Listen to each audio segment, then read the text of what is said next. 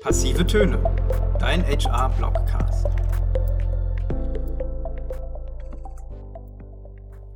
Herzlich willkommen zum Y-Apply Blogcast. Mein Name ist Simon Herzing und ich bin bei Y-Apply im Customer-Bereich tätig.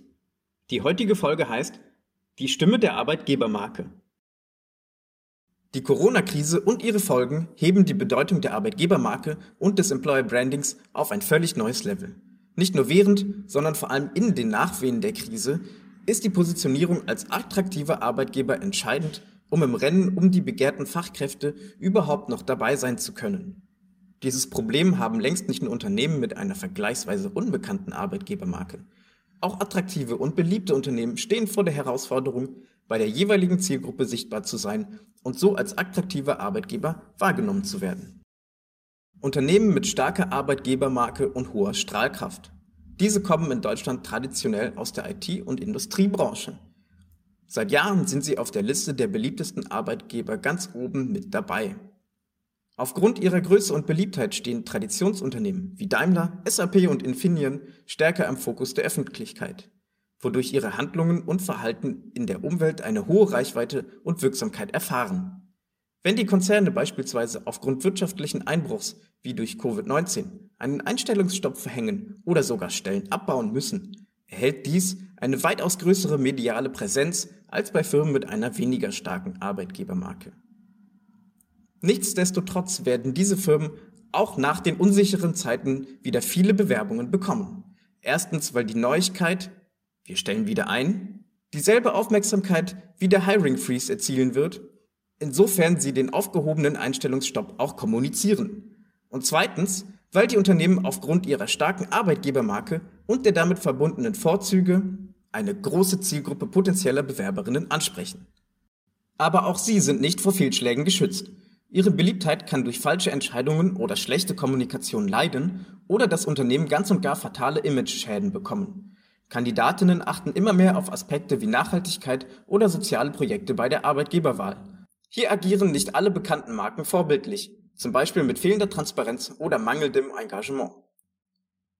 Unternehmen mit einer noch unbekannten Arbeitgebermarke und geringer Sichtbarkeit haben ebenfalls mit den Corona-bedingten Herausforderungen im Recruiting zu kämpfen. Mit dem Unterschied, dass sie bereits vor Corona um die Aufmerksamkeit geeigneter Kandidatinnen kämpfen mussten. Denn sie müssen sich ihre Reichweite und ihren Bekanntheitsgrad erst noch aufbauen. Das heißt, Gerade Unternehmen mit geringer Strahlkraft müssen unter anderem durch mehr Kommunikation nach außen ihre Arbeitgebermarke stärken.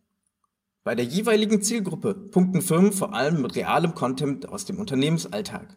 Auch wenn aktuell keine Ressourcen zur Verfügung stehen, neue Teammitglieder einzustellen, ist es wichtig, mit potenziellen Bewerbergruppen in Kontakt zu sein, um eine Bindung aufzubauen.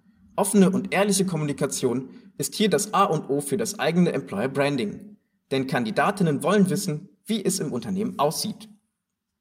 Niemand kann sagen, wie lange der Krisenmodus anhalten wird und welche Auswirkungen sich daraus noch ergeben werden. Aber einfach abzuwarten und zu hoffen, dass man die Krise halbwegs unbeschadet übersteht, ist schon lange keine Option mehr. Das heißt, Unternehmen können und müssen sich auch in solch einer akuten Situation als potenzieller und attraktiver Arbeitgeber präsentieren. Auch wenn aktuell weniger Stellenangebote als zuvor ausgeschrieben werden, ist das kein Grund abzutauchen und im Nichts zu verschwinden, bis die Krise vorbei ist. Employer Branding Maßnahmen sind immer wichtig und sollten sowohl in Krisenphasen als auch darüber hinaus nicht an Bedeutung hinsichtlich der Personalgewinnung und Bindung verlieren. Gerade unattraktivere Unternehmen haben in solchen Ausnahmezuständen die Chance, an Sichtbarkeit auf dem Arbeitsmarkt zu gewinnen und sich gegenüber der Konkurrenz abzuheben.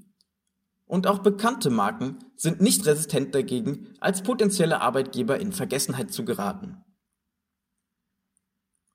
In der Marketing- und Kommunikationswissenschaft weiß man, dass für eine gute Beziehung mehrere und vor allem regelmäßige Touchpoints benötigt werden. All diese Maßnahmen verfolgen das Ziel, ein Kaufbedürfnis zu wecken. Um dieses Bedürfnis aus Jobsicht auszulösen, können Arbeitgeber etwas vom Marktschreier lernen. So wie sich der beste Fisch nicht verkaufen wird, wenn der Händler keine Werbung dafür macht, ist es auch auf dem Arbeitsmarkt. Denn es bringt nichts, ein Top-Arbeitgeber zu sein, wenn davon niemand erfährt. Diese Herangehensweise können sich Unternehmen zu eigen machen. Es geht allerdings nicht darum, laut zu schreien, sodass alle Welt einen hört. Im Gegenteil, Die Nachricht sollte vielmehr gezielt verbreitet werden, um die richtige Zielgruppe zu erreichen. Dabei gilt es, die Botschaften nicht punktuell zu streuen, zum Beispiel erst dann, wenn Personalnot herrscht. Einen qualitativ hochwertigeren Effekt hat regelmäßiger Content und somit immer wiederkehrende Touchpoints mit den passenden Talenten. So entsteht selbst während der Krise eine wachsende Bindung zwischen Unternehmen und Kandidaten. Ist dann der Einstellungsstopp aufgehoben, stehen die Bewerberinnen schon für die vakanten Stelle zur Verfügung. Zu dieser Erkenntnis gelangt auch Thomas Sattelberger, ehemaliger Personalvorstand unter anderem der Lufthansa, in einer der letzten Folgen des Xing E-Recruiting Podcasts. Er bezieht sich hier längst nicht nur auf Großkonzerne, sondern auch auf kleine und mittlere Unternehmen, denen er dringend empfiehlt, während der Krise nicht abzutauchen, sondern sich aus kommunikativer Sicht stärker als bisher zu bemühen. Jeden Touchpoint, den ein Unternehmen gegenwärtig mit potenziellen Kandidatinnen schaffen kann, muss es nutzen.